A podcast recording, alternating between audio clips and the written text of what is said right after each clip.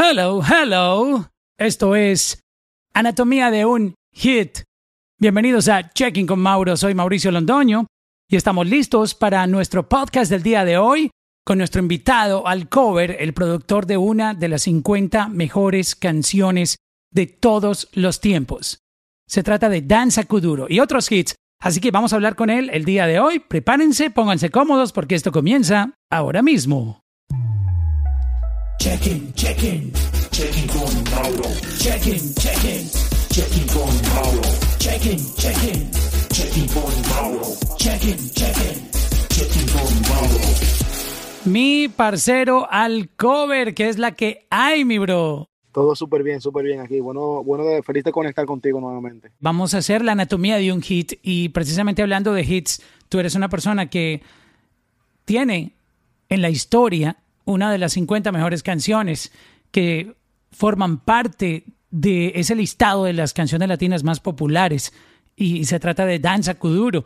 No sé si, si mucha gente sabe de, los créditos, mucha gente este, se pierde de leer porque, bueno, Danza Kuduro alcanzó a salir en CD, ¿correcto? Sí, bueno, había una versión de ese álbum que era Meet the Orphans realmente, que se hizo una versión en ese momento en, CD, porque ya era el momento donde estaba cambiando todo de, olvidarse de los CD a lo digital, pero todavía había un, un, porcentaje que sí hacían CD. Por ejemplo, salió en CD Meet the Orphans 1 y nosotros fuimos, me acuerdo, a una distribuidora en Los Ángeles, parte de la gira, parte de la promoción junto a Don Omar. Eh, que fue que se llenó y ha sido un récord de asistencia a una firma de autógrafo y ahí llegó todo el mundo con los CD. Eh, y fíjate que se hizo Mid Orphans 1 y a los dos años se hizo Mid Orphans 2. Ya para Mid Orphans 2 solamente hubo eh, Walmart, solamente tenía parte de los CD físicos. No había ya más CD en ninguna otra tienda porque la única tienda como FYI, no me creo que era FYI, ya no existían. Eh, y toda la tienda, toda la tienda de, eh, físicas habían ido también. Wow, y ahora estamos en el mundo digital, entonces le toca a uno como que ir a, gracias a Dios, estos servicios de streaming empezaron a incluir dentro de la información de, de los tracks la parte donde van los créditos, que eso era un momento, digamos, para uno como fanático muy rico de abrir ese librito que venía en el CD y leer los créditos, quiénes participaron en las producciones, quiénes fueron los compositores, quiénes fueron los músicos que participaron, productores, este, arreglistas, etcétera, todo el concepto gráfico del álbum, que eso se perdió y pues menos mal están empezando a incluir esos créditos en las canciones ahora en streaming. Y si uno va, por ejemplo, a um, Spotify, que permite que uno pueda chequear quién hizo las canciones, este, uno puede ir a los créditos de, de obviamente estas estas canciones tan, tan importantes y, y obviamente se da cuenta de, de, la historia donde tú participas. Este, antes de contarle a la gente la anatomía de un hit, que me parece muy importante tener tu, tu guía sobre eso para guiar a la gente que está entrando en este room poco a poco en, en cómo se hace un hit, eh, porque eso está esquematizado. Tú sabes que eh, analizando cada uno de los hits que forman parte de, de, la historia y teniendo en cuenta la lista de esas 50 canciones, si uno se pone a analizar una por una, encuentra que todas tienen una relación y es que están hechas en ese parámetro de que um, la canción desde que comienza, esos primeros segundos, ya te atrapó, ya, ya, te, tiene, ya te tiene capturado. Sí, eh, sabes que, que realmente es, es un tópico de, de la anatomía de un hit un poco un poco complejo, porque son tantas tantas cosas de tomar en común. Y como tú dices, eh, quizás muchas de estas canciones tienen algo en común en cierto aspecto. Y creo que ese es uno de ellos muy válido, de que tiene que atraparte la canción, especialmente un programador de radio, que de ahí que viene todo que de, para ponerte una canción en la radio te decían, hoy, hoy en día domina mucho lo que es digital, pero todavía existe la radio, y te dicen la canción tiene que atraparme los primeros 30 segundos, y eso es muy importante. En el caso específico de, de Danza Kuduro, ya que lo mencionas, si te das cuenta, Danza Kuduro de que entra, entra con un kick, que, que, te da la señal del BPM de la canción, se le hace fácil a un DJ para mezclarla, se le hace fácil a una persona que la va a bailar en zumba. Entonces esa canción tiene eso en específico, a diferencia de muchas otras que han sido éxito también, que te da el conteo de cómo va el ritmo. O sea, ¿cómo te diría? Hay muchas canciones que salen con un intro más suave, que le hacen una versión de DJ y le ponen eso adelante, si te has dado cuenta, le ponen como un kick para que el DJ... El, el intro y el outro para que el, el DJ la pueda mezclar en el club, correcto. Correcto, exactamente. So, pero cuando se hizo esta canción, y yo, y yo te quería eh, hablar un poquitito de, de- esa lista, analizando todas, este, por ejemplo, Feliz Navidad, que es una de esas 50 canciones. Feliz Navidad desde que comienza ya te atrapó. Danza Kuduro también, en dos segundos ya te tiene, ya te capturó por, por la misma manera en que la canción está esquematizada. Yo quisiera enfatizar un poquitito este, ese, ese paso a paso de cómo uno puede hacer un, una canción, un track, un beat que sea exitoso, porque también hay beats que son muy exitosos y son, a veces el beat es el 90% del, del track y, y el, y la composición realmente pasa a un segundo plano porque el beat es tan contagioso este, que, que se roba todo el show. Entonces, ¿cómo lograr ese sonido que, que logre capturar? Este, uno tiene que hacer la música pensando en segundo a segundo, es decir, bueno, voy a trabajar en estos primeros 10 segundos para ver si puedo encontrar algo que conecte o, o cómo tú trabajas, por ejemplo, la, la música. Sí, cada canción eh, va, va, depende de la canción que uno está haciendo, claro. Eh, hoy en día actualmente se usa mucho que a veces uno coge una melodía bien catchy, que ya sea la melodía del drop, ya sea la melodía del coro. A muchas veces cogemos, tal vez si tenemos un coro bueno, que cuando se escribió la canción y vamos de nuevo a la producción y imitamos la melodía del coro con un instrumento para que cuando la canción ya llegue al coro ya tú tengas la melodía por lo menos grabada en la, canci- eh, en la cabeza. Ahora, en el caso de nuevo de Danza Kuduro, que sé que mucha gente quiere también conocer más tal vez de esa historia, en ese caso es diferente, aunque yo vengo de producir mucha música y de beat maker, que son dos cosas separadas, que muchas personas tal vez, confunden. La canción de Danza Kuduro ya estaba hecha por Luchenzo en su versión. Por ejemplo, ese acordeón que empieza desde el principio, que es un acordeón sintético, ya ellos lo tenían y nos lo enviaron. Yo sí trabajé mucho en lo que era la grabación, la producción en, en sí de la canción y esta nueva versión donde el coro no existía. Entonces, eh, cuando Don Omar se metió a grabar, eh, llegó al estudio, me había enviado ya todas las partes, los stems, se metió a grabar, entró, grabó el coro, grabó su verso, eh, luego cantó el coro de nuevo, pero le varió un poquito la melodía, salió de la cabina y dijo, ya eso es todo. Entonces ya de ahí fue trabajo entre yo, Don Omar, eh, Ecstasy, que estaba por allá en el estudio también, mi compañero con el que yo tenía la marca ANX, o tengo. Eh, entonces empezamos a decidir qué partes de la canción eran las más jocosas, eh, sin entender, sin entender Que- portugués, oh, que era- ese, ese, ese momento fue muy importante y discúlpame Claro. la interrupción, es porque la estructuración de cómo la gente va a escuchar, de, de cómo la gente va a conectar con la canción y eso es lo que hace una diferencia durísima en un hit, porque digamos que Danza Kuduro puede ser una excelente canción, pero si el coro se demora un minuto y medio, a lo mejor no hubiera tenido el mismo éxito. Me refiero a un minuto y medio para que llegue. Correcto, entonces como así como te decía, el beat maker de la canción lo habían hecho en el equipo de Luchenzo. Nos envían los stems, le damos otro giro a la canción, ahí es cuando empezamos. Me siento a estructurar, estaba usando Pro Tools, era, y recuerdo que, que yo de Luchenzo no entendía nada de lo que él decía, pero lo que yo me buscaba era la melodía jocosa de él. Y yo empecé por ahí, junto a Don Omar, a organizar esa canción y hacer una estructura que sea que sea cool y que no canse, ¿entiendes? Que, que vaya el verso y que tú digas, ok, ya me hace falta un cambio. Incluso la canción, hay un punto en el último coro, donde cuando, cuando está el último coro, que yo hice una pausa.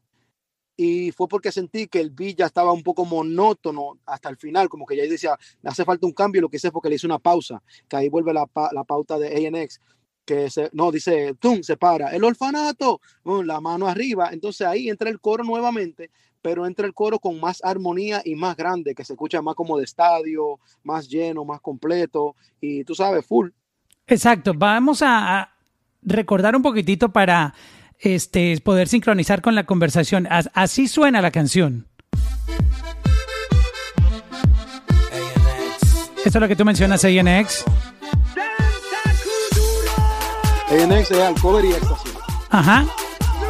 Y aquí ya viene el corito.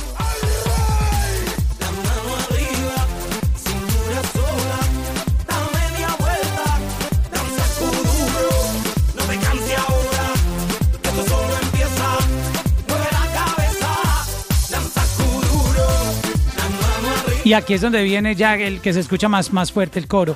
¿Por qué tomaron la, la decisión de que la canción empezara con el coro? Que esto me parece eh, una decisión completamente ganadora y que creo, en, en mi opinión, que fue lo que le dio al track ese vuelo que nadie podía detener, porque la canción ya te atrapa, o sea, es imposible darle skip.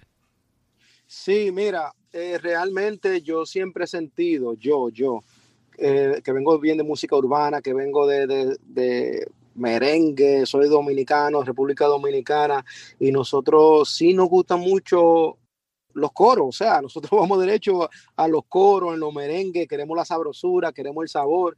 Entonces, ¿qué sucede? Que yo fue más adelante, eh, a través del tiempo, produciendo música, donde veo la música más pop, más que tiene más composición, más letra, más contenido, donde te le hacen un intro para llevarte a la historia, a dónde vamos la historia. Pero en esta canción el propósito era empezar a bailar, que tú salgas corriendo a bailar de una. Eh, otro dato muy, muy curioso en esta canción es que, por ejemplo, esa voz que tú escuchas ahí, esa grabación, no fue que nos fuimos a un estudio de un millón de dólares, no fue que teníamos eh, un vocal chain, que yo sé que aquí hay muchas personas que se están conectando, que saben de, mucho de ingeniería de sonido, que a veces quieren tener el mejor compresor, el mejor micrófono. Y te digo algo, para los que saben, eh, el vocal chain de esta canción era un micrófono Newman, de, eh, a un Avalon 737 y de ahí a una tarjeta Digis 003, 003. Y ya, y cuando se grabó, yo ahí mismo fui ecualizando, poniéndole sus colores, sus efectos. Esa voz del intro, lo único que le puse fue un doubler de los waves. Y la canción no fuimos luego de ahí a mezclarla ni nada, de ahí se fue a masterizar y ya. O sea, tú estás diciendo que, que el proceso de mezcla tú lo hiciste en el mismo momento de, que, gra que, grabaron y sí. pasó directamente a masterización. Correcto. Entonces, por eso te digo que es muy complejo lo de la anatomía de un hit, porque es que hay canciones que, que quizás te toman 20 minutos en hacer y son un hit, y hay canciones que te toman un mes en, en completarla, varios compositores, varias personas que aportan ideas y también se convierten en un hit. Entonces, ahí hay una parte donde el, la, eh, el tema se vuelve complejo. Ahora, yo sí tengo, aunque esa canción, el proceso fue así de grabarlo y gracias a Dios fue un hit, sí tengo algo muy claro y es que cuando las canciones sí se graban con buena calidad, con, con los buenos equipos, con todo eso, sobreviven el tiempo. Es como una película, por ejemplo, como Scarface, que se graba en film y ese film para siempre queda en una alta definición y se ve bien y por eso a través del tiempo van cambiando, salen nuevas plataformas. Entonces esas plataformas tienen nuevas codificaciones y ahí es que aplica lo de grabar una canción bien grabada en un buen estudio, que todo quede bien, porque van a sobrevivir el tiempo. Wow, es un proceso un poco complejo porque para muchas personas hacer un, una canción puede tardar un tiempo más largo, pero cada historia es diferente y es impresionante cómo, cómo a veces eh, esos perjuicios de, prejuicios de no tiene que tener un, un, estudio súper costoso o grabarse de esta manera y muchas veces la magia está en, en el sonido que se grabó aún no esté procesado de la mejor manera, ¿no? Sí, sucede que hasta, hasta en referencia, a veces uno graba referencia y tú puedes grabar esa canción cien mil veces de nuevo y nunca te va a quedar el mismo feeling. Hay un sentimiento que por eso también desde que tú grabas una referencia es bueno que tú tengas un buen sonido, que se escuche bien, porque después dice, ah, déjame grabar esto ahora, pero lo grabo de nuevo en otro momento. No, el sentimiento, tú te casas con ese sentimiento y después más nunca te suena igual la canción. Cuando tú escuchaste por primera vez Danza Kuduro eh, con Don Omar, ¿Sintieron que iba a pasar algo grande con la canción o esto? ¿Cómo fue esto? ¿Ustedes cómo se dio ese featuring? ¿O, o lo hicieron no. simplemente por compromiso? Hey, este Bro, tipo quería colaborar o cómo fue? No, mira, eh, Luchenzo estaba tratando de hacer esta versión latina de la canción y sí tocó varias puertas, pero a Don Omar le gustó la canción y Don Omar quiso hacerla. Y cuando se hizo, ninguno pensábamos que la canción iba a ser tan grande como lo es hoy en día. Pero sí en ese momento estábamos trabajando muchas canciones. Trabajamos Tabú, que fue el remake de La Lambada, trabajamos Dirty Love, trabajamos el álbum completo de Middle Orphans, pero la disquera decidió, vámonos con este sencillo. Y, y te lo digo así a sinceridad, de que fue tanto, tanto, de que esta canción eh, no pensaba no, que iba a ser el hit que es hoy en día, que cuando me llamaron, mira, en esta canción ya hay muchos compositores, hay muchas personas, ¿tú crees que podamos dejar pasar esta? Y yo no cogí regalía de esa canción. Wow. ¿Entiendes? Sí, no, yo la dejé pasar porque también, o sea, lo vi como una oportunidad. Estaba empezando a trabajar con Don Omar, lo vi como en una carrera a largo plazo. Yo quería eh, tener esa relación con él, siempre ha sido uno de mis artistas favoritos. Y bueno, y me funcionó porque realmente ahí mismo firmó con su compañero Orfanato. Y luego de ahí ya el próximo sencillo era Tabú, La Lambada que también salió en la película Fast and Furious y también fue un súper éxito. Entonces, creo que me funcionó, a diferencia de que muchas veces, a veces uno se pone difícil o, dice, no, yo esta canción, yo trabajé en ella, mira cuántas horas le, le invertí, eh, no, yo quiero lo mío y ya, tú sabes, a veces no funciona así. Yo entendí que sí, que la canción venía de Luchenzo y que solamente ellos por allá tenían varios compositores, varias personas que participaron y que la parte que le tocaría a Don Omar, que no sé cuál, cuánto fue lo que sea, no iba a ser lo mismo que una canción que hayamos trabajado de cero. Entonces, tú sabes, yo puse una balanza y lo que me convenía y lo que hice fue lo que me funcionó. Precisamente hablando de, Tabú, para que la tengan en referencia, una de las mejores canciones también de este álbum que es uno de esos álbumes de oro de, de la época del reggaetón. ¿Cómo tú transformaste una canción que es de los años 80, que obviamente es de, del género lambada. Llorando se fue este en, en, en, esto que podrías describirnos qué, qué, es este ritmo que nosotros le decimos reggaetón, pero yo no creo que esto sea reggaetón. ¿Qué, qué es esto? No, mira, ahí hay un poco de lo que es samba, eh, eh, todas esas percusiones que tú escuchas ahí son en vivo. Eh, Don Omar tenía, trajo la idea de esta canción ya que la había empezado eh, en Puerto Rico y estaba trabajando ya con nosotros en Nueva York, en el Bronx. Y esta canción para mí es muy especial porque para mí era una de mis favoritas desde niño, La Lambada. Luego durante el proceso nos dimos cuenta, o sea, entendí que esta canción ni siquiera la original, era la que conocemos como Lambada de Brasil. Esta canción originalmente es de un grupo que se llama Los Carcas de Bolivia. Y es una canción que estaba en otro tiempo. O sea, yo me fui para atrás para estudiar la canción de dónde venía y todo eso para entender la canción y respetarla. Eh, el acordeón que tú escuchas en esa canción lo grabamos en vivo con un, gringo allá en Nueva York, en un estudio. Y cuando él grabó el acordeón, eh, yo lo sentía que estaba en vivo, pero se escuchaba muy fino y no me gustaba el sonido. Yo me fui de nuevo al estudio y con un piano motif, Yamaha motif, hice el acordeón nuevamente, la figura del acordeón, la melodía. Y lo que yo hice fue, nosotros en el estudio usamos algo que se llama a veces vocal line. Vocal line te alinea las voces, o sea, la voz principal y la voz de los coros y la línea para que todo quede perfecto. Y yo usé el vocal line para poner el acordeón en vivo en el tiempo del acordeón que yo toqué en MIDI, que estaba en un tiempo perfecto. Entonces, lo alineé y ese sonido de acordeón que tú escuchas ahí son estos dos acordeones juntos, el en vivo y el sintético. Eh, luego de ahí la percusión en vivo, tiene guitarras en vivo, eh, los sonidos que tú escuchas ahí, que son como shaker, shakeré y maracas, lo grabamos nosotros mismos, yo, Don Omar, Ecstasy, nos fuimos a un Samash, compramos los shakers porque no encontrábamos en Nueva York quien tocara esos shakers. Y nos fuimos al estudio, lo buscamos en YouTube cómo se tocaban y lo tocamos nosotros. Oye, así sonaba la canción original. ¡Wow!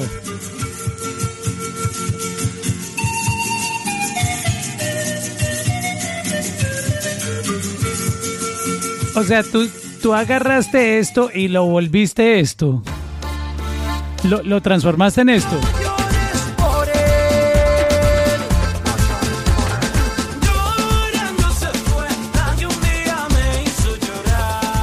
Wow, e, estamos hablando de un cambio de, de esto.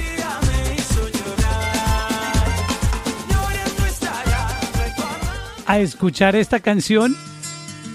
Wow.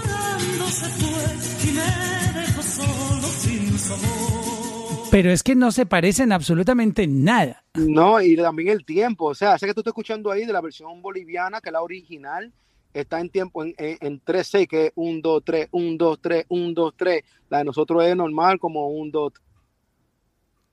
Wow. Sí, y saludo ahí a Mariachi que está conectado, saludo, saludo a Saga White Black, mi brother, gracias por conectarse. Saludos a ellos que están, están aquí eh, en anatomía de un, de, un, de un hit. Estamos hablando de hits. Este, pero aquí aplicaste la misma, la misma fórmula. Mira, eh, me llama mucho la atención porque todos los hits tienen, aunque cada uno tiene un sonido diferente, conectan con una misma estrategia como de sonido. Puede ser por coincidencia, pero son canciones que en los primeros segundos tú ya estás atrapado. Sí, esta canción, esa de Tabú, yo ese intro pensé más como música de estadio. Pensé que quería así algo grande, que suene gigantesco y creo que se logró. Sí, porque de verdad que la canción desde que comienza ya es un, un festival. Sí.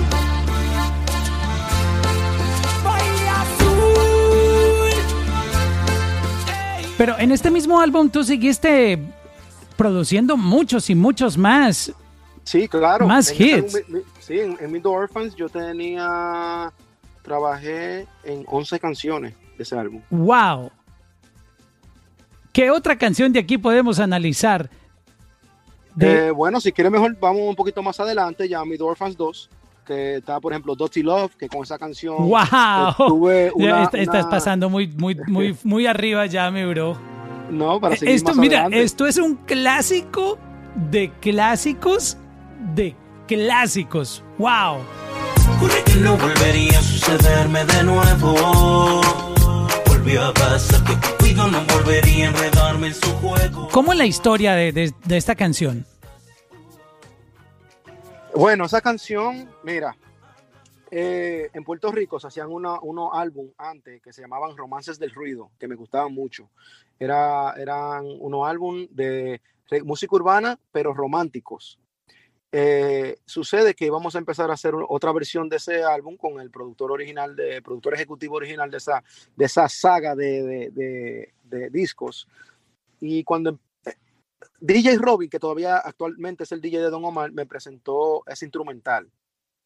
Eh, a él le gusta mucho lo que es como lo cinematográfico y él hizo, él hizo esos violines que están en el principio y cuando empecé a escribir la canción, lo primero que se escribió es la parte donde está lo de Nati, que decía, eh, juré que no volvería a enredarme en el ego". No, eh, perdón, eh, es, es el intro de Don Omar. Pero sí yo empecé con la parte, con, ¿cómo que dice? Eh, discúlpame, que me están llamando aquí. No, entonces empezó con la parte de, Nati y luego Don Omar, me acuerdo ahora mismo de la letra, que son muchas canciones, y luego Don Omar lo que hizo esa misma melodía, lo hizo en el intro, pusimos a Nati y luego de ahí fue una diversión de estudio increíble. Nosotros ese día nos la gozamos muchísimo porque era, ven Nati, entra tú, ven Don Omar, entra tú, y fuimos grabando ahí. Eh, luego la música se terminó durante la gira eh, en el tour bus. Hay videos en YouTube donde estamos en la gira, el tour bus anda en un, highway corriendo y está trabajando en el ritmo. Y originalmente esta canción estaba pensando, pensando para Zion y Lennox. Luego finalmente se hizo con Nati y Don y la canción salió pirateada por Twitter y se pegó en Colombia. Un año después rebotó para acá, para Estados Unidos ya en el 2012 por ahí fue un super palo aquí, la canción nominada a los Grammy y el álbum ganó como mejor álbum urbano y con ese álbum ahí me ganó mi primer Grammy. ¡Wow! Mira qué historia. ¿Por qué la canción terminó pirateada por Twitter? ¿Qué fue lo que pasó ahí? Perdón, ¿ese se cortó. ¿Por qué la canción terminó pirateada por Twitter? No, porque no había, no, lo que pasa es que Don Omar usaba mucho también antes de que eh, le regalaba música al público por Twitter, él usaba mucho el Twitter en ese tiempo, eh, y a, a veces uno usaba unos links que se llamaban SendSpace y otros servicios como Mediafire, y uno regalaba canciones, porque no estaba en toda esta tienda digital activa, era como entre el medio todavía de los CD y lo digital. Sí, y, los mismos artistas pirateaban sus canciones, se las regalaban a sus fans. Y, y- fue no, no pirateada que se pirateó, sino fue como un regalo a sus fanáticos. Oh, ok, Don Omar la regaló antes de lanzarla en digital. Todavía no estaba Spotify ni, ni nada de eso, ¿no? Estaba iTunes. Correcto. Es- creo que estaba iTunes, simplemente. Sí, no, la canción un año después fue que salió eh, en todas las tiendas, todas las plataformas digitales. O sea que se pegó primero sin ser lanzada y luego sí aparece. ¡Wow! ¡Qué, qué, qué tremenda historia! ¿Y por qué primero era la, la idea para Zion y Lennox? ¿Tú, tú cuando creaste la pista lo, lo hiciste pensando en, en Zion y Lennox y cómo llega Don Omar? ¿Por qué, ¿Por qué termina poniendo esta canción en el radar? No, para, para aclararte eso, el proyecto es, Don Omar es- va a ser el productor completo del proyecto. Él pensó hacer esta canción que se podía usar para Zion y Lennox. Como Ok, para hacer un featuring Don Omar, Zion y Lennox. Eh, sí, o si no, ellos solos. Era un álbum de una compilación de muchos artistas. Exacto, de romances del ruido. pero, pero romántico. Entonces, esta, eh, eh, en esta canción que pasa en mi carrera, yo, yo he participado en diferentes roles. He participado en canciones como productor, he participado como compositor. Y en esta canción, aunque yo tuve que ver en la producción, trabajé mayormente como compositor. Yo y Don Omar hicimos la letra de la canción. Eh, y luego, cuando ya estaba la producción un poco más adelantada, eh, me fui a Nueva York. eh, como te comentaba, estaba en la gira. Yo me fui a Nueva York me llevé los stems y allá grabé el bajo en vivo. El bajo de Dottie Love fue en vivo con un músico de allá en Nueva York, se llama Anthony, eh, mayormente se desenvuelve en el género de la bachata, pero es muy duro con el bajo. Y me- cuando tocó ese bajo, esa canción, yo, yo dije, esta- esta- este bajo fue lo que le dio el toque comercial para llevarla a la radio, porque en ese tiempo eh, lo que todavía sonaba mucho merengue, sonaba mucha salsa, sonaba bachata, que todavía suena, pero allá mayormente en Nueva York. Pero esta, esta canción era un dancehall y era muy lento, está a 92 BPM y era muy lento para la radio. Entonces nosotros cuando lo cogen la canción en la radio y lo llevan al número uno en Latin Song en Billboard, fue una cosa increíble porque era un dancehall en español y era lento. Wow, y tenían ese, digamos, ese muro que ponen porque no, no era ni reggaetón y nadie estaba haciendo dancehall en, en ese momento. Correcto. No, no, no, no conozco así tal vez otro dancehall en esa línea que anterior a ese que tal vez haya pegado a ese nivel. O sea, fue algo bien, bien increíble y que fue que nos sorprendió porque la canción ni siquiera tiene video.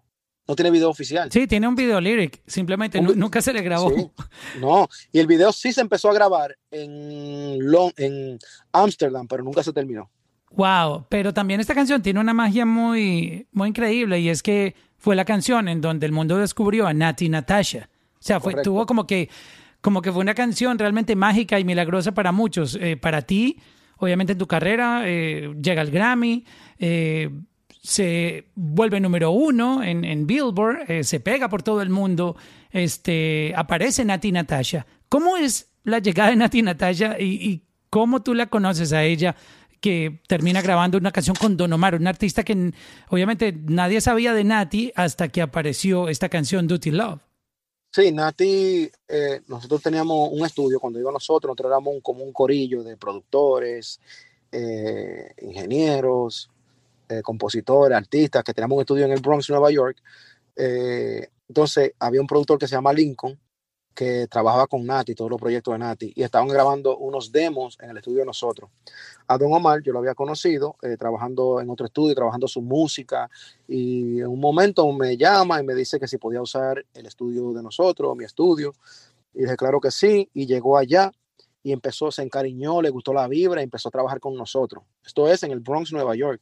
Empieza a trabajar con nosotros ahí y ya eso se volvió que era todos los, todos los días el estudio ya, más nunca lo rentábamos, más nunca se hacían sesiones, ya era todo con Don Omar incluso. Terminando ese álbum ya de Middle Orphans fue, duramos como un mes y medio trabajando 13 horas diarias, todos los días. Y, y ya ahí era, imagínate, uno comía junto, uno hablaba de todo un poco. Incluso teníamos hasta un radio show de eso de internet por live stream y, y Don Omar se conectaba con nosotros. Era una, era una cosa cool. Y ya de ahí fue que nos firma a nosotros, firma a Nati Natasha, a su disquera, sale Dottie Love, de ahí grabaron varias canciones. Antes de, de Dottie Love, Don y Nati grabaron otra que, que era el remix de Hodia, que era una canción jamaiquina, que era también en dancehall, que fue en verdad lo que le dio el paso a Dottie Love, que fue, eh, fue una canción que también nunca salió oficialmente, pero sí se pirateó. Wow, pero, pero es increíble. Este, ¿qué recuerdas de, de esa grabación con Nati en especial en ese día? Eh, ella compuso parte de, de la canción, no estaba muy asustada por estar al lado de Don Omar. Estamos hablando de Don Omar, o sea, imagínate. eh, Mira, estaba un poco nerviosa, pero a la misma vez estaba disfrutando todo. En verdad, como te dije, ha sido una de las mejores sesiones de las que yo me acuerdo. A veces uno se olvida, ah, cómo fue la sesión, pero esa canción específicamente, esa sesión fue muy divertida, porque como te decía, como ella llegó allá al estudio con Lincoln, a través de Lincoln, y que ellos han sido amigos desde de, niño, básicamente, era como yo me sentaba y grababa a Don Omar, luego nos parábamos, se sentaba Lincoln y grababa Nati, y sí, Nati le dio su toque. eh, Don, Don Omar también dirigió mucho vocalmente lo que, lo que ella cantaba, su estilo como cantaba. Y también hasta el nombre, porque el nombre, según yo recuerdo, hasta donde tengo, el nombre se lo inventó Don Omar, que es Nati Natasha, y el Nati Nat también. Que la primera que dice Nati Nat es ahí, en, en Dirty Love, pero anterior a eso, Nati hizo unos coros de una canción que se llama Carta al Cielo, que eso lo grabamos con Psycho, que en paz descanse, y esa canción la terminamos en Atlanta, donde fue la primera vez que Don Omar dice Nati Natasha, y fue porque cuando íbamos, yo le dije, dale, grabate la pauta, no sabíamos qué nombre ponerle a Natalia, y de ahí sale el nombre Nati Natasha. Wow, qué, qué bonita historia. Volviendo a, mm, al tema de, de la anatomía de un hit, esta también empieza eh, básicamente matando con, con, con la primera estrofa. Este, ¿Cómo tú empezaste a crear este beat? Que, que, es un poco extraño porque la canción empieza como sin volumen, va subiendo y uno como que, como que llega un momento que uno se estresa y dice, bueno, aquí hay un... En, en la radio le llamamos a eso un bache, como que un silencio. Y uno dice, ¿va a sonar algo? ¿No va a sonar algo? No, no es el inicio típico de, de una canción urbana, ¿no? Sí, no, esa canción empieza como te dije, ese intro lo hizo Robin, DJ Robin, con ese intro, como de película, como si fuera Lord of the Rings, que él es muy fanático de eso. Y así empieza la canción, empieza con, con un toque de cinematográfico. Y incluso hay una parte que me encontraba bien extraña al principio, que era... Eh, Tú tienes algo inusual que aún no lo descifró, pero alteras mi sentido. Otros amores del pasado no han dejado diabético. Entonces, eso de diabético, como era versión hombre, yo decía diabético. Cuando ella dijo diabética, yo al principio me lo encontré súper raro y fue Don que me examinó. Suena bien, déjalo así, no importa. Y, y fuera, era lo único, pero me acostumbré tanto que ahora diabético me escucho, lo escucho raro. Pero sí, sí tiene un, un, sonido muy, muy diferente y yo creo que la radio muchas veces tuvo que cortarle ese intro porque era, era raro, ¿no? Como no tenía beat, sino que era como esa, ese suspenso, esa, tú sabes, como una transición cinemat cinematográfica, como tú lo dices, da, daba esa, pero, pero es el sello de la canción. Como fue tan exitosa, ya se volvió como el sello, de que tú sabes que viene Duty Love. Correcto, sí, porque es muy importante dentro de un hit que el hit marque esa melodía de principio que marque la canción. Eso, esa sí te, la digo así en mucho, en todo, todo lo éxito, tú lo escuches y dices, esa es mi canción, quiero salir corriendo a cantarla, a bailarla, y es muy, muy importante que la canción sea notable desde el principio. Tiene que tener ese, ese detalle. Cuando tú haces un, una pista, cuando tú estás creando un beat para, para una producción, tú piensas en ese momento, en el momento del enganche, en de cómo yo hago con este beat que la gente lo reconozca, cómo le pongo ese ID que lo va a hacer único y diferente. Eh, un ejemplo, mi gente, mi gente tú la reconoces antes de que llegue claro. el primer segundo de la canción, tú ya sabes que es mi gente.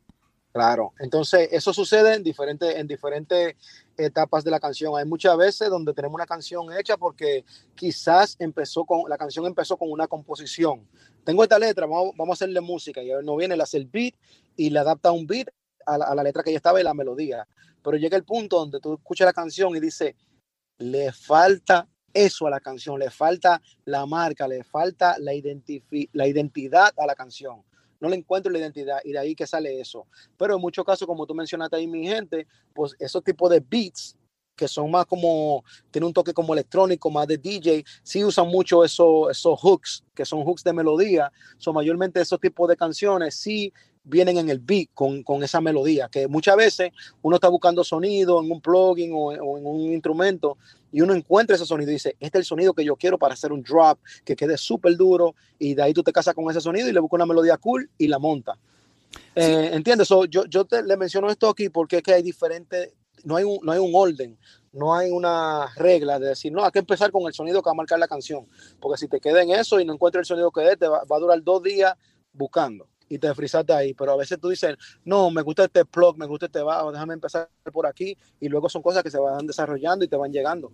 ¿Cómo es tu proceso cuando creas música? ¿Tú, tú por dónde empiezas a, a crear el beat? Compártenos un poco esa, esa parte creativa.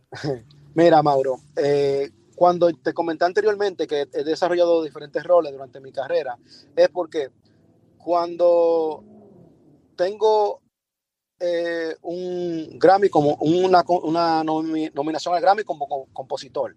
Tengo un premio Billboard, no por, no por hablar de ello, sino quiero decírselo en diferentes áreas donde me han dado reconocimiento para explicarle por qué. Eh, tengo un premio Billboard como productor del año, eh, que eso fue en el 2012. Tengo premios BMI, que son premios a los compositores.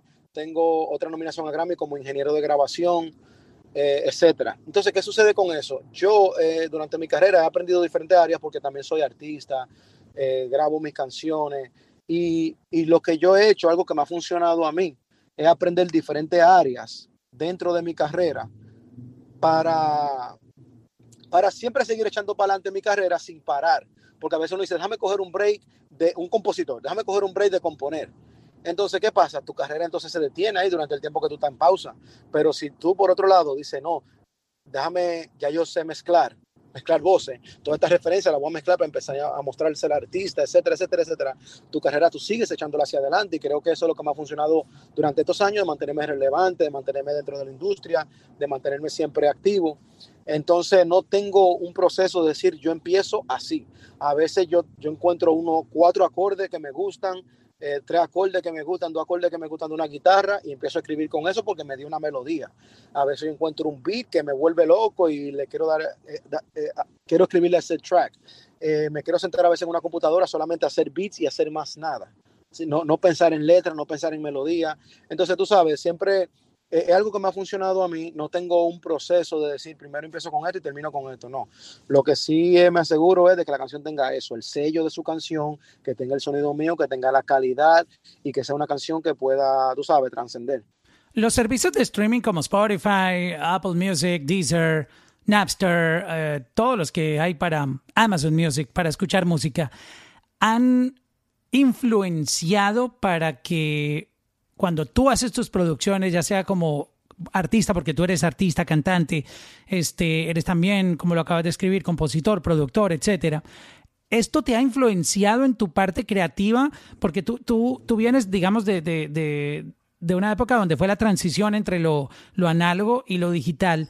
Y eso ha influenciado para que tú crees la música pensando en, en, esta, digamos, dinámica del algoritmo donde tú tienes que eh, tener un engagement para que la gente al menos llegue a los 30 segundos y pase al segundo 31 para que marque el play y que no le den skip a tu canción. Tú sabes que el streaming ha traído una digamos, una, un poquito, yo no lo llamaría una presión, pero sí ha cambiado el juego en que se hace la música, porque ya todo es medible, ya hay manera de que tú sepas que una canción te funcionó o no, porque tú puedes pensar en el estudio, wow, tenemos un palazo. Pero una cosa es en el estudio, esa sensación que tú tienes de que tienes un palo, y otra es cuando tú lo pones live en los servicios de streaming y te das cuenta que a la gente no le gustó tanto como tú pensabas. Sí, no, mira, eso hoy en día se le llama algoritmo, pero nosotros en nuestras producciones, eh, cuando no existía esto de la era digital, de los streaming y todo eso, teníamos quizás la fórmula, vamos a decir, la fórmula que no funcionaba. Y era que llegó un punto donde yo me, me, di cuenta, y nosotros todos en el equipo nos dimos cuenta, que teníamos charts, y todavía existen, que están los charts de música urbana o Latin Rhythm teníamos en ese tiempo lo que era más pop, que no era, hoy en día ya el reggaetón, hay muchos reggaetón que son considerados pop porque son populares, pero había otra categoría que era pop, que era otro tipo de música. Eh, también estaba lo que era tropical. Estas canciones que tú acabas mencionaste anteriormente, que yo he sido parte de estas canciones, tienen algo en común y es que tienen un sonido tropical, pop y urbano, porque era la manera de nosotros chartear en el chart tropical, en el Latin Rhythm, y en el, y en el urbano. Bro, tú estás soltando aquí una información. Atención, saquen la libreta porque este tipo está entregando aquí la, la fórmula de la Coca-Cola, señoras y señores. ese, ese, era el, algoritmo para nosotros en ese tiempo. ¡Wow! Eh, ¡Qué duro eso! Sí, porque era la manera que tú entrabas en la vamos a decir, para poner un número, no que sea así, pero 20 emisoras urbanas, 20 emisoras tropicales, 20 emisoras pop. Y esa era la manera de tú entrar al chart principal, que era Hot Latin Song. Y por eso nosotros ese tiempo estábamos matando el, el chart Latin Song. Porque teníamos estas canciones que recorrían todos esos elementos y se tocaban en todas estas emisoras. Hoy en día, con el algoritmo, tú quieres también hacer música que sea bien buena, vamos a decir, en un género, pero también puede hacer canciones que entren a muchos playlists.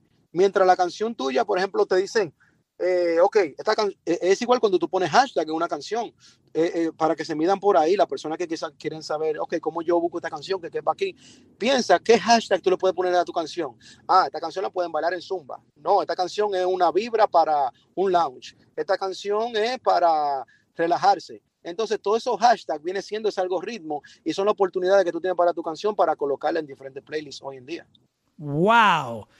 Es decir, que el sonido que crearon en ese momento se adaptaba y por eso sonaba en tantas emisoras, que tú lo escuchabas en emisoras de música tropical, pero también una emisora de música urbana lo podía poner, pero una emisora de pop también lo podía poner porque la canción confunde tanto que puede adaptarse a la programación, o sea, puede sonar después de Duty Love, fácilmente puede sonar, eh, un, eh, puede sonar Rake sin ningún problema. Y en una emisora de reggaetón, después de sonar Wisin y Yandel, podía sonar Duty Love sin problema.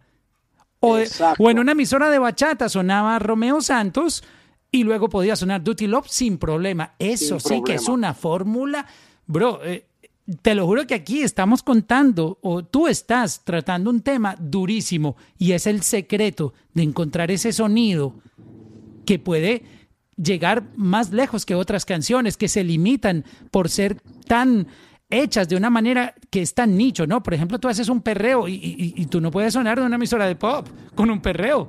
Olvídate. Exacto. O en un playlist, o en un playlist de pop o de, o de, o de música o de, que tenga que ver como que pop no, no te van a poner.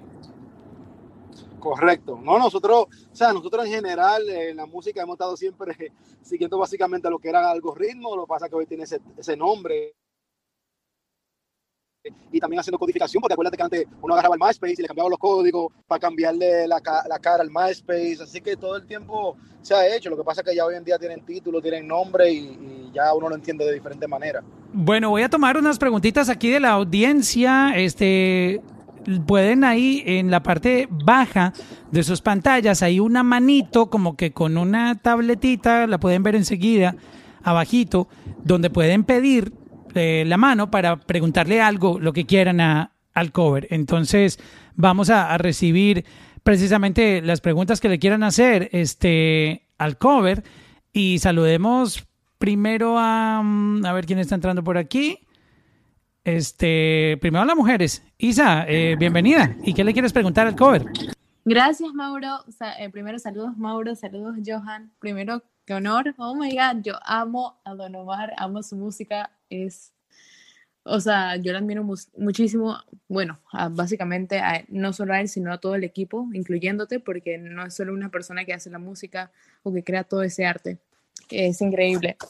Eh, bueno, mi pregunta es, ya que hay tanta saturación de reggaetón hoy en día, ¿tú crees que, que el reggaetón esté muriendo en sí por la saturación o que el reggaetón va a seguir, pero va a volver como eh, lo fuerte que era el reggaetón antes. Me, refiero al estilo, el sonido.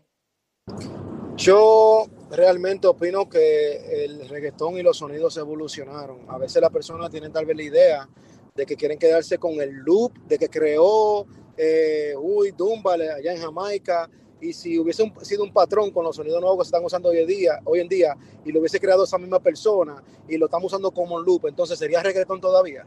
Entonces yo creo que no nos estamos dando crédito a las personas que están creando este nuevo reggaetón o este nuevo género de decir eso es reggaetón o no. Y yo, yo creo que es injusto de que vengan personas a decir, no, eso no es reggaetón. Yo creo que ha evolucionado, ha cambiado, pero el patrón es el mismo. El patrón es el mismo, todo sigue más o menos igual igual, en los mismos BPM. Eh, los intérpretes todavía siguen.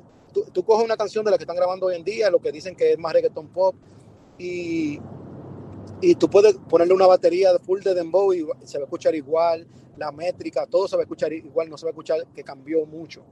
Eh, sí creo que lo que llaman pop, reggaeton, es y, ahí yo se la doy a las personas que han hablado en, que dicen no, que hay muchas disqueras que cogen estos artistas pop y como tal vez no encuentran qué hacer con ellos, con mucho respeto, independientemente de que tengan talento o no, de que dicen no, vamos a adaptarlo aquí, lo ponemos con el artista urbano y ya es como que sí, han cogido el color urbano y lo mezclan con, con un sonido más pop, más balada, eso es otra, es otra conversación, pero lo que es los artistas urbanos de hoy en día, como lo que es Osuna, Raúl Alejandro, yo mismo, eh, el mismo Bad Bunny, eh, eh, Jay Cortés, eh, están haciendo reggaetón. O sea, para mí ellos siguen haciendo reggaetón. Yo no, yo no creo que, que, que, por ejemplo, Raúl Alejandro está haciendo música pop. O sea, está haciendo un reggaetón que bien actualizado, pero no. O sea, yo, esa es mi opinión personal. Vamos con más preguntas. Tenemos a Bufo. Bienvenido por acá, Bufo. Buenas noches, familia, bendiciones, Mauro, Johan, que gracias por el privilegio el placer de poder estar con ustedes en esta noche. Una pregunta rapidito para Johan. Eh, la semana pasada estaba platicando yo con un productor y me dijo una frase que me quedó grabada en la mente y me gustaría tener tu opinión, si se puede, al respecto. Me dijo, cuando tú estés escuchando, viendo los charts y planeando hacer música, no planees hacer música tratando de copiar lo que está ahora, porque vas a estar mínimo de seis a ocho meses detrás del sonido de, lo que deberías de estar haciendo. Entonces, ¿cómo, cómo, cómo trabajamos eso? ¿Cómo seguimos innovando? Entonces, mi idea es ir combinando el reggaetón o los géneros latinos con otros géneros que, que no estamos acostumbrados. Entonces, tu opinión, por favor, si puedes, y muchas gracias. Sí, claro. Saludos, Bufo, eh, un abrazo fuerte.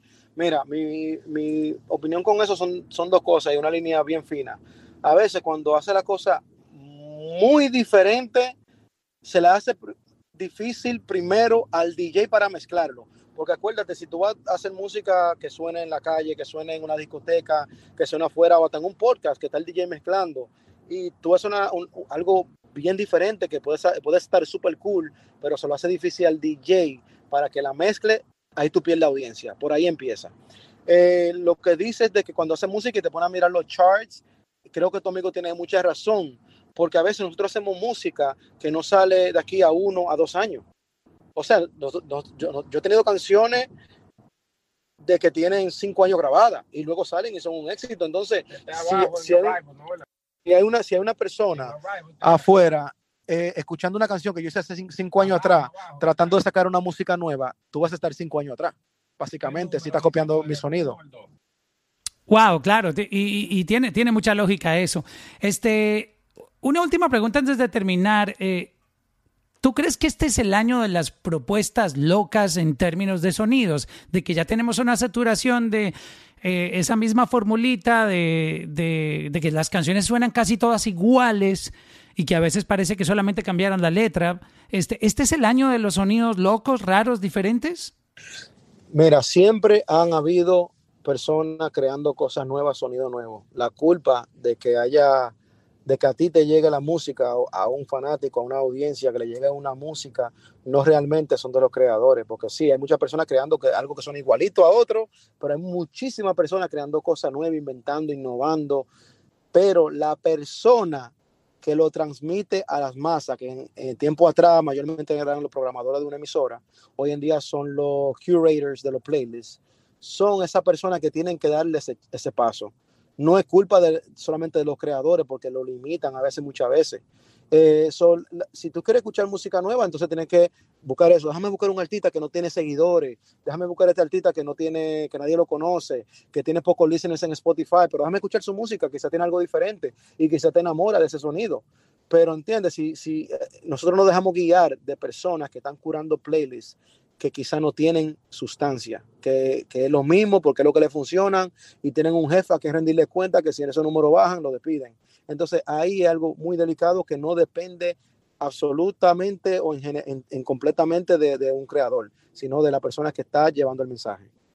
Wow, qué, qué buen punto. Oye, en, tú tienes otra parte y es que tú eres eh, eh artista también y has eh, lanzado unas recientes canciones durísimas este, que la gente puede disfrutar si no tenían eh, no han tenido la oportunidad de escuchar lo nuevo que está lanzando Alcover, este, lanzaste un álbum que se llama El Gran Alcover, este, y este año seguramente nos vas a sorprender con muchas cosas. Eh, esa faceta tuya, compártenos un poquitito qué viene, porque yo sé que tú estás trabajando en unas cositas muy interesantes. Sí, eh, El Gran Alcover ha salido, eh, tengo canciones con Don Omar, con Juan Magán, con Anonymous, con Luis Vargas, con Black Point, con Mark B con Lírico en la casa, me ha ido súper bien, excelente. Salió eh, a finales de año, he tomado una pausa, pero ya a finales de marzo vuelvo a sacar música, tengo varios videos ya filmados, tengo música nueva, tengo unos perreitos bien cool, bien chévere, que estoy loco porque lo escuchen. Wow, y siempre sabemos que tú nos sorprendes con, cosas increíbles. Mi parcero El Cover, gracias por compartir un poquitito estos, estas historias de, de, las grandes canciones que tú has producido y también tus pensamientos. Eh, creo que fue muy interesante todo lo que comentaste y, y de verdad que te agradezco por sacar tu, tu ratito. Sabemos que veías en el estudio todo el tiempo y sacarte no fue fácil. Bueno, en, el, día, el día de hoy estamos en la calle, entonces me conecté porque sabe que a mí me gusta mucho lo que es informar, educar, eh, contarle sobre mi proceso, lo que ha pasado, pero, pero en verdad siempre es un placer, siempre que quiera y que podamos hacer todo de nuevo, invítame, que tú sabes que estamos aquí. Dale, te, invito para que sigas aquí la cajita verde, la casita verde que ves aquí arribita. Dale tap y le das seguir ahí a Latino Gang. Ustedes también, porque este club va a tener cosas durísimas.